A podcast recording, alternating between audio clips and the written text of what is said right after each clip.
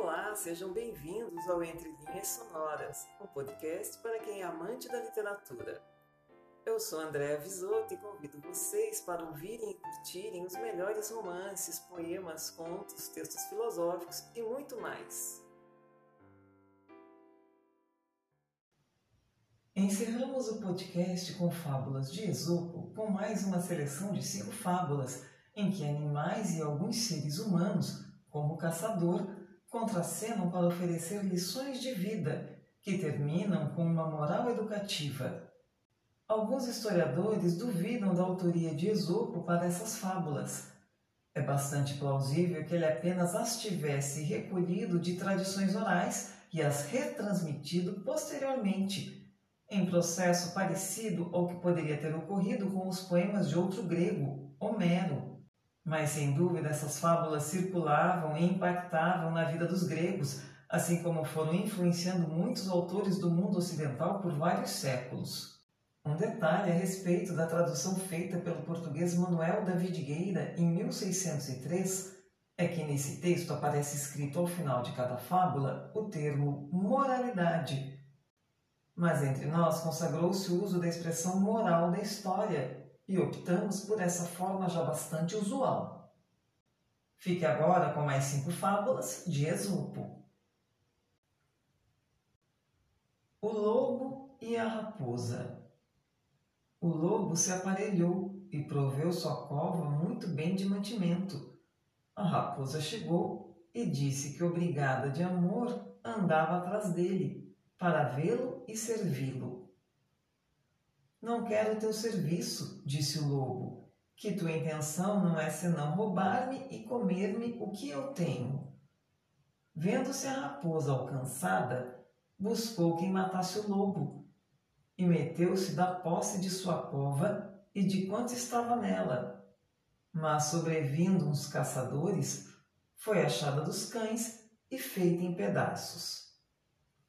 Moral da história: na morte desta raposa se declara o fim que merecem os que desejam e procuram a morte a seus parentes, por herdar deles, que os tais, se chegam a alcançar o que pretendem por meios tão ilícitos, as mais das vezes não o gozam, e muitas o perdem com a vida e honra, porque o mal adquirido, dizem os latinos, que por entre as mãos se escorrega. O leão e outros animais. Eleito o leão rei de todos os animais, prometeu dia nenhum fazer mal, e logo chamando-os a cortes, os pôs por ordem e corria-os, dando-lhes a cheirar o seu bafo. Os que diziam que lhe cheirava mal, os matava. Os que diziam que bem, feria-os.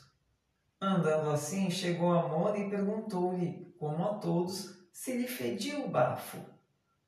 Amono cheirou e, dizendo que não fedia, se foi. Porém, o leão, pela matar, se fingiu doente e disse que sararia se a comesse, e por esta manha tomou ocasião de a matar. Moral da história: Por mais bugio que o homem seja, não pode livrar-se do rei tirano porque o falho não fale, ou diga bem dele ou mal, lá se há de buscar uma ocasião de o destruir. E como pode e quer, faz tudo a seu salvo. O veado e o caçador. Bebendo o veado em uma ribeira, viu seus cornos, ramos e as pernas delgadas. Pareceram-lhe as pernas mal e ficou pesaroso de as ter e por outra parte tão satisfeito da formosura dos cornos, que se fez soberbo de contente. Ainda bem não saía da água quando dá sobre ele um caçador. Foi-lhe forçado valer-se dos pés, que pouco antes desprezara, e eles o punham em salvo. Mas entrando por um arvoredo basto, embaraçaram-lhe os cornos com os ramos das árvores, com que se embaraçou e foi tomado. Pelo que dizia, vendo-se preso e ferido, grande parvo fui, que o que me era bom desestimei. fazendo muito caso do que me causou a morte. Moral da história: A cegueira deste viado temos todos os que temos nossa bem-aventurança em haver coisas, que depois de alcançadas, ainda que no princípio nos alegrem, são depois causa de nossa destruição. Portanto, aprendamos a pedir a Deus nos dê coisas com que o sirvamos e nos salvemos, porque Ele sabe o que a cada um é bom e nós não sabemos nada. O lobo e o asno doente. Estava o asno mal disposto e foi o lobo visitá-lo, fazendo-se muito amigo. Tomou-lhe o pulso, correu-lhe a mão pelo rosto e disse que queria curá-lo. Estava o asno quedo, bem desejoso de se ver cem léguas do lobo, o qual lhe apalpava os membros todos. Perguntou onde lhe doía, e apertava-o e arrepelava-o tanto que disse o asno: Onde quer que me pões a mão, logo aí me dói.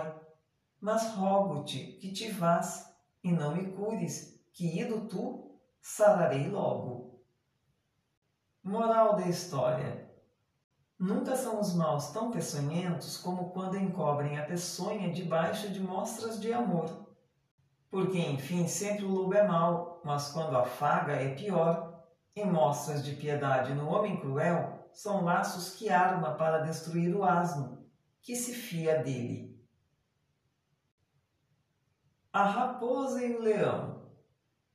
Fingindo-se o leão enfermo, visitavam os outros animais e de quantos entravam na cova, nenhum deixava sair. Eles obedeciam como a rei, mas o leão a um e um os comia todos. Por derradeiro chegou a raposa à porta da cova e perguntou-lhe como estava. Respondeu o leão, por que não entrava a vê-lo? Respondeu a raposa que não era necessário, que devia estar a casa cheia de gente, que ela havia muitas pegadas dos que entravam e nenhuma dos que saíssem para fora.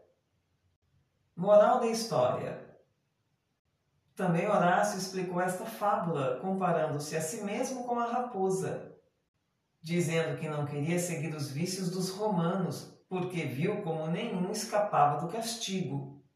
Serve-nos logo de aviso que, pois vemos por experiência os males sem remédio em que dão os homens estragados que perseveram em seus erros.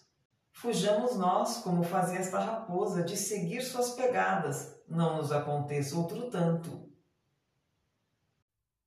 E assim encerramos mais um episódio de Entre Linhas Sonoras, o podcast para os amantes da literatura. Nos encontraremos na próxima semana. Aguardo vocês. Até lá!